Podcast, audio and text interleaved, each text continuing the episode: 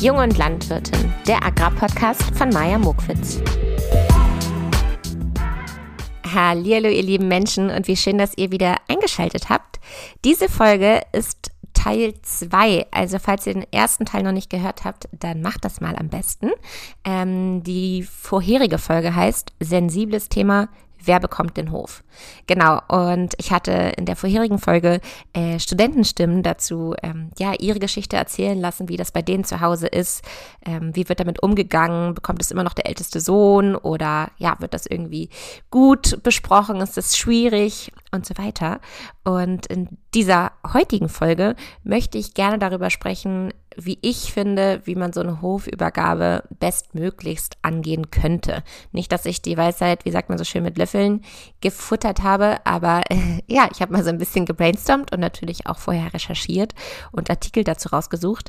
Ähm, ja, was auch andere größere Agrarzeitungen dazu empfehlen. Und das ist jetzt sozusagen ein Gemeinschaftspaket von meiner Meinung und recherchierten Meinungen. und äh, genau, also das wird uns in dieser Folge erwarten. Zehn Tipps, wie eine Hofübergabe äh, gut verlaufen könnte. Und für all diejenigen, die heute zum ersten Mal reinhören, mein Name ist Maja. Ich möchte mich gerne natürlich auch für euch vorstellen. Ähm, wir befinden uns schon in der 76. Folge. Das ist echt Wahnsinn. Ich habe meinen Podcast vor gut zwei Jahren ähm, begonnen. Damals war ich noch auf Agrarweltreise. Das heißt, ich bin von Land zu Land gereist und habe mir dort die Landwirtschaft angeschaut und auf Betrieben auch mitgearbeitet. Falls euch das interessiert, dann äh, genau, klickt gerne nochmal auf die erste Folge. Dann nehme ich euch mit auf die Reise. Ansonsten zu meiner Person. Ich bin auf einem landwirtschaftlichen Betrieb aufgewachsen in der Nähe von Hannover und habe Landwirtschaft in Göttingen studiert und anschließend ein paar Jahre in Berlin gelebt und für eine Social Media Agentur im landwirtschaftlichen Bereich gearbeitet. Genau. Und mittlerweile hat sich dieser Podcast entwickelt zum Jung- und Landwirtin Podcast. Hier lade ich Gäste ein, die ich interessant finde ich möchte aber auch immer gerne, dass dieser Podcast persönlich bleibt und deswegen ja, freue ich mich heute mal keinen Gast da zu haben, sondern wirklich nur meine eigene kleine Maya-Meinung hier mal einen Platz zu geben. Ja, und ich freue mich, dass ihr alle zuhört. Die große Frage, mit der wir uns ja heute beschäftigen wollen, ist die Frage, und wer bekommt den Hof? Also es ist jetzt sozusagen der Elefant, der sich jetzt bei uns im Ohr es gemütlich macht. Und ich finde, Zuallererst möchte ich einmal an diejenigen meine Worte richten, die diese Frage auch immer stellen. Also meistens sind es ja welche von außerhalb ähm, oder auch Verwandte, die dann mal fragen, und wer bekommt bei euch eigentlich den Hof? Es kann ähm, ja ein großer Geburtstag sein, wo irgendwie mehrere Tanten und Onkels am Tisch sitzen und dann kriegt man mal eben von der Seite so eine Frage gestellt. Und ich möchte euch erzählen, warum das für die Kinder und ich glaube auch für die Eltern eine sehr, sehr große Frage ist, weil damit, weil daran so viel hängt. Also zum einen hängt an dieser Frage eine wahnsinnig lange Tradition. Ähm, ich kann von unserem Hof sagen, meine Eltern sind, glaube ich, die elfte Generation und wir Kinder sind schon die zwölfte Generation, die dann den Hof übernehmen würden. Und das heißt, dass unser Hof und unsere Familiengeschichte einfach schon seit hunderten Jahren auf diesem Hof stattfindet und dass da sehr, sehr, sehr viele ähm, ja, Geschichten dranhängen und Emotionen dranhängen. Wir waren ja auch ganz, ganz lange ein Drei-Generations-Haus. Das heißt, auch meine Großmutter hat mit im Haus gelebt und natürlich auch früher noch mein Opa. Und auch die hatten natürlich ein Interesse daran, dass das Leben auf dem Hof weitergeht. Also genau, Punkt eins an dieser Frage hängt eine ganz, ganz lange Traditionsgeschichte. Punkt zwei, es ist ja nicht nur der Hof, sondern es ist ja auch ein Unternehmen, daran hängen auch Mitarbeiter und natürlich auch ein, eine Struktur. Bei uns zum Beispiel haben sich mehrere Familienbetriebe zusammengeschlossen. Wir sind ein Zusammenschluss von vier Familienbetrieben. Ähm, ja, wenn man da entscheidet, wenn man da eine Entscheidung trifft, dann hat das natürlich auch Auswirkungen auf den gesamten Betrieb. Es könnte jetzt ja auch sein, dass ich mir zum Beispiel vornehme, biologisch zu werden, öko zu werden und nicht mehr konventionell arbeiten möchte. Was heißt das eigentlich dann für die anderen Unternehmen und, und, und? Also genau, es ist nicht nur den Hof, den man übernimmt, sondern man nimmt ja auch wirklich ein Unternehmen und somit trägt man ja auch wirklich die Verantwortung für das Geschäft und für die Mitarbeiter. Ein weiterer Punkt, warum ich möchte, dass mit der Frage sensibler umgegangen wird, weil ich wenn ich an mich zurückdenke, wie es mir damals ging, als ich noch wirklich klein, klein war, also so acht Jahre, ähm, und mir wurde diese Frage gestellt, dann hatte ich mal das Gefühl, ich gebe in diesem Moment gerade ein Versprechen ab. Und man kennt das ja, man möchte ja Versprechen auch einhalten und ich wollte niemanden mit meinem Versprechen irgendwie enttäuschen.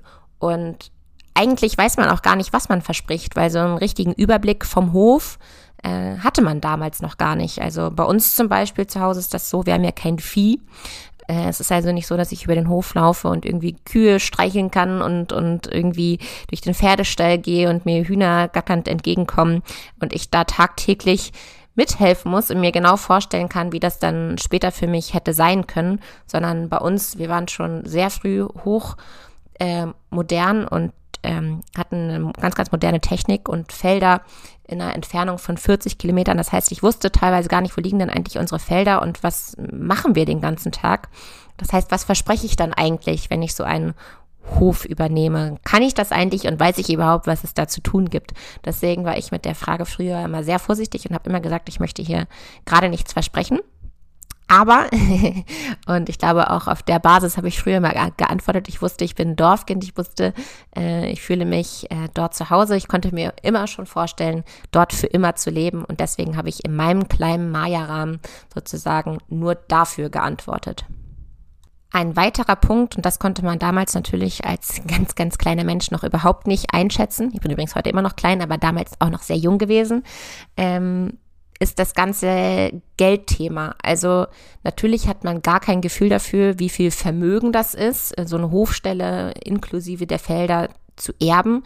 Aber ich habe natürlich ein Gefühl dafür bekommen, wie reagieren meine Kindergartenfreunde und meine Grundschulfreunde. Wir hatten schon immer alle Abschiedsveranstaltungen, äh, zum Beispiel vom Kindergarten und von der Grundschule, bei uns auf dem Hof gefeiert. Ich habe natürlich gemerkt, wie andere Kinder reagieren, wenn sie auf unserem Fachwerkhof irgendwie rumgelaufen sind, äh, dass sie alle höchst beeindruckt waren, ähm, ja, wie riesig das alles ist.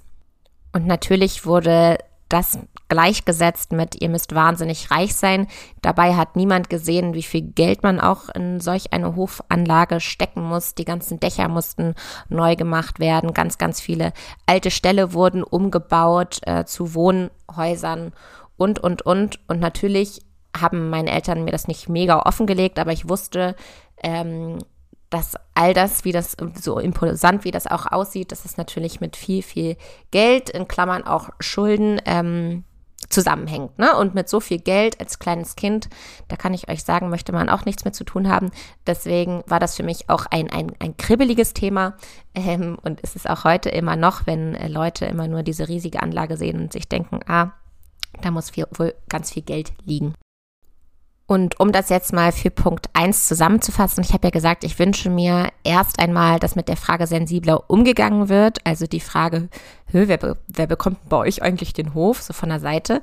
Ähm, Vielmehr kann man vielleicht fragen, macht dir endlich Landwirtschaft Spaß? Was macht dir daran Spaß? Bist du bei deinem Papi schon mal mitgefahren? Ähm, was liebst du hier am meisten auf dem Hof? Also eher so Fragen drumherum. Da kann man ja auch heraushören, ob sich jemand für den Hof interessiert und sich das vorstellen könnte, ob da die Tradition weitergehen könnte oder eben nicht. Ähm, aber ich rede jetzt auch in dem Alter so alles vor Schulende. Ne?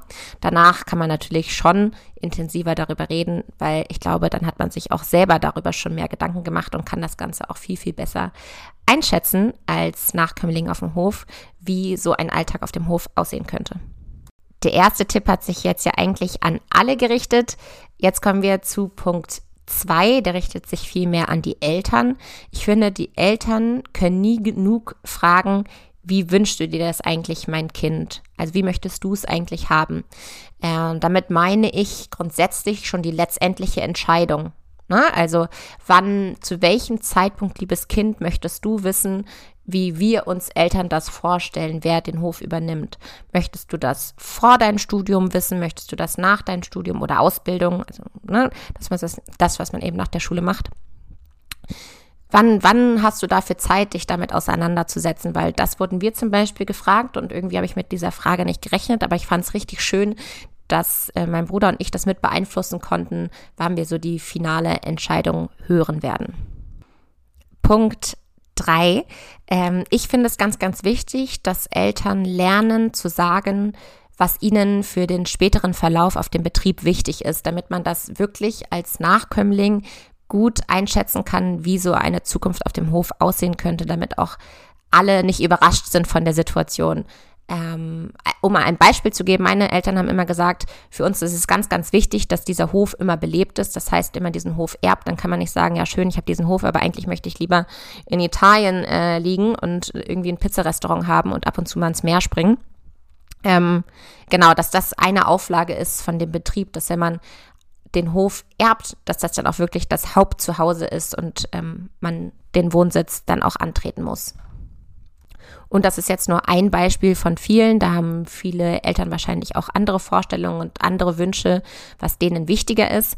Aber ähm, das muss immer gar nicht in diesem großen ganzen Rahmen sein, wer bekommt ja endlich den Hof, sondern ich finde, diese Wünsche kann man immer mal wieder äußern, sodass man, wenn man wirklich gut zuhört, ein Gefühl dafür bekommt, ah, okay, meinen Eltern wäre äh, dieses und jenes später wichtig.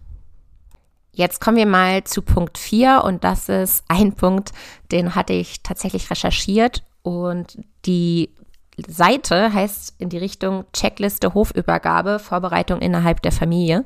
Und da gab es einen Punkt, der heißt persönliche Eignung des Kindes. So nach dem Motto, man müsste das auch noch mal kurz abchecken, ähm, wie die persönliche Eignung des Kindes ist. Und ich finde, das ist irgendwie ganz schwierig formuliert, weil eigentlich, oder bevor man diese Frage klären kann, muss man selbst definiert haben als Elternteil, welche Eignung soll denn mein Kind haben? Muss es die landwirtschaftliche sein? Muss es die familiäre äh, Eignung sein, sozusagen sich vorstellen zu können, immer mit den Eltern zusammenzuleben?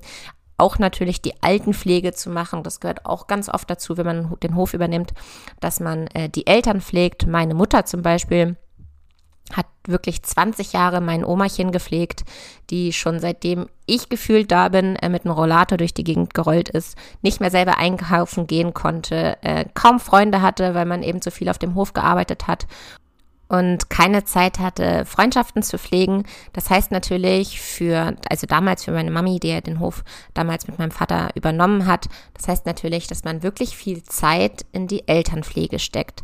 Ist das auch ein Punkt, eine Eignung, die mein Kind mitbringt? Und welche Eignung ist mir wichtiger? Ist mir wichtiger, dass es ein Familienmensch ist und das Hofleben vielleicht deswegen richtig, richtig schön sein kann?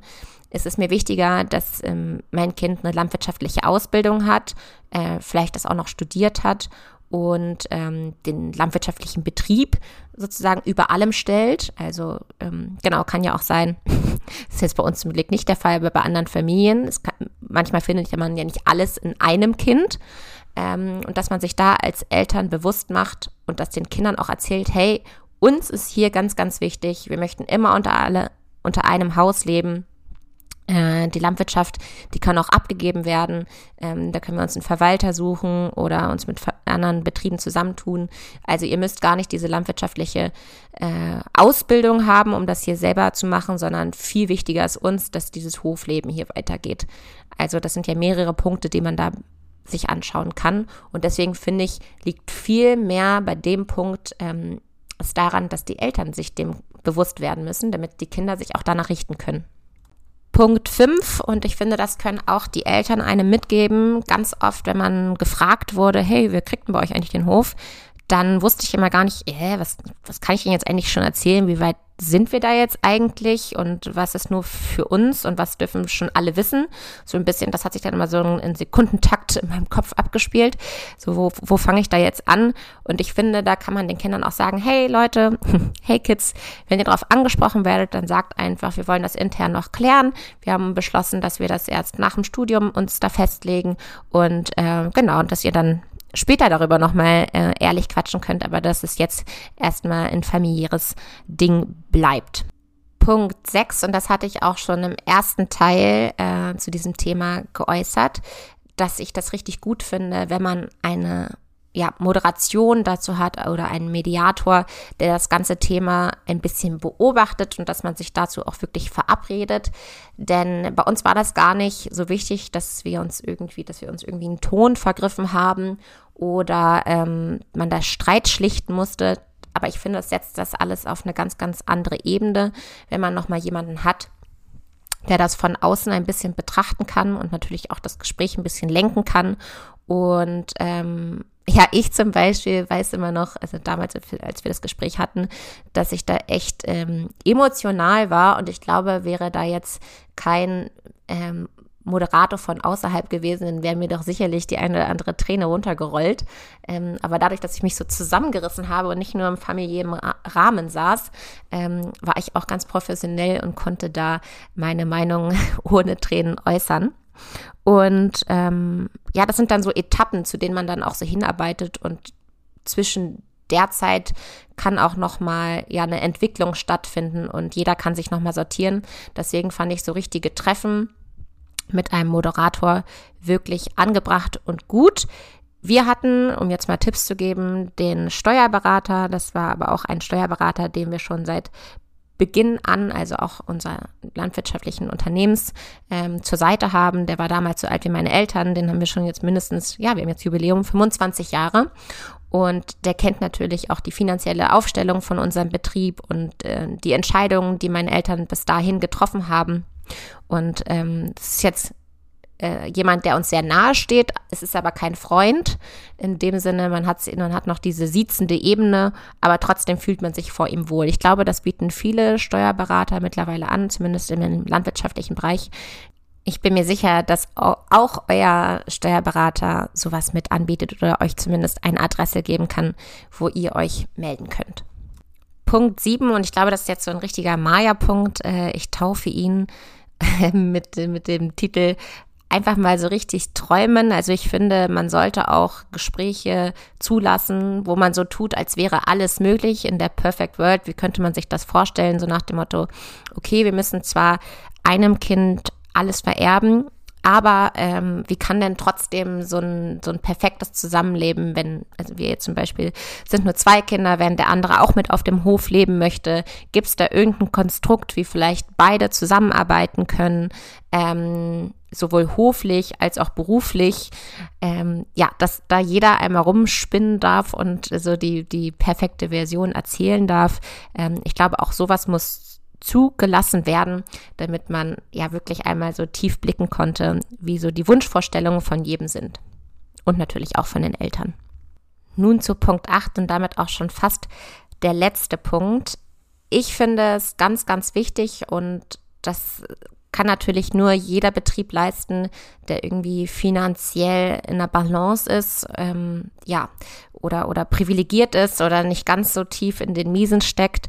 Also das versuche ich jetzt irgendwie vorsichtig auszudrücken. Aber natürlich, es gibt das Erbrecht und das besagt ja auch, dass man den weichenden Erbe, also der Erbe, der äh, den Hof nicht bekommt, äh, gewissermaßen ausbezahlt. Ähm, und vielleicht kann man das schon mal vorbereiten, damit derjenige, der das erbt, nicht auf einmal alles selber leisten muss. Vielleicht kann man das finanziell äh, schon mal so ein bisschen vorbereiten, falls das irgendwie möglich ist. Ich versuche das jetzt gerade so vorsichtig wie möglich auszudrücken. Punkt 9 und 10 möchte ich gerne zusammenfassen. da mache ich es mir ganz einfach, sonst komme ich auch gar nicht auf die 10 Punkte. Und zwar, ja, es geht um Kommunikation. Kommunikation von Eltern zu Kindern, aber auch von Ki den Kindern zu den Eltern und jetzt der letzte Punkt, aber auch unter den Geschwistern. Also das ist jetzt wahrscheinlich keine Überraschung. Ich finde, man sollte es auch ja, mal ruhen lassen, das Thema. Also ich weiß, dass mein Bruder und ich auch mal gesagt haben, okay, jetzt in den nächsten Jahren brauchen wir das Thema erstmal nicht mehr. Aber man sollte es nie aus den Augen verlieren und immer mal wieder nachhorchen. Hey, wie geht's euch gerade ähm, ja, mit dieser Frage, wann können wir das nächste Mal wieder drüber reden. Genau. Und ich bedanke mich, dass ihr wieder bis hierhin zugehört habt. Ich hoffe, dass es ähm, ja vielleicht in dem einen oder anderen äh, geholfen hat. Ich hoffe, dass ich nicht zu ehrlich war ähm, und irgendjemanden damit verunsichert habe, wie es bei uns ablief zum Teil. Ich hoffe, dass es bei euch gut abläuft und wünsche euch dafür alles Gute.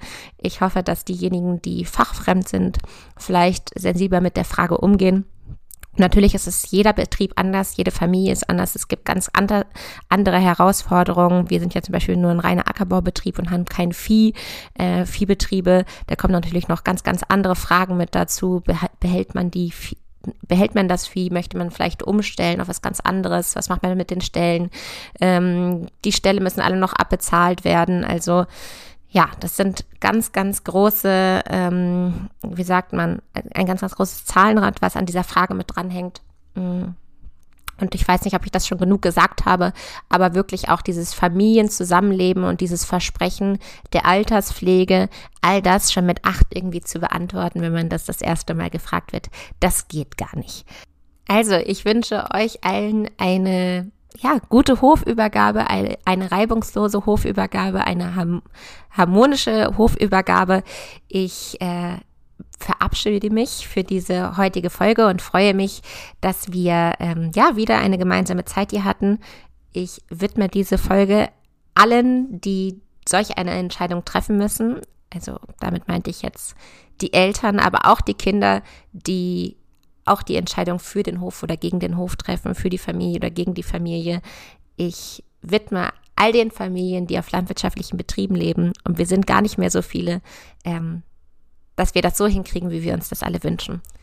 Tschüss und bis zur nächsten Folge. Ach ja, und diese Folge widme ich wie immer meiner Sina. Und noch ein zweites, ach ja, ich habe ganz vergessen zu erwähnen, dass ihr diesen Podcast natürlich auch bewerten könnt mit Sternchens. Das ist ganz neu in der Spotify-Funktion. Ich freue mich natürlich, wenn ihr Sternchen hinterlasst. Falls ihr noch Fragen habt an mich, dann schaut gerne in, in die Show Notes. Da seht ihr auch meine E-Mail-Adresse und natürlich auch meine Webseitenadresse über meine Agentur. Ich freue mich wie immer, was von euch zu hören und natürlich über eure Sterne. Nun ist aber gut. Tschüss!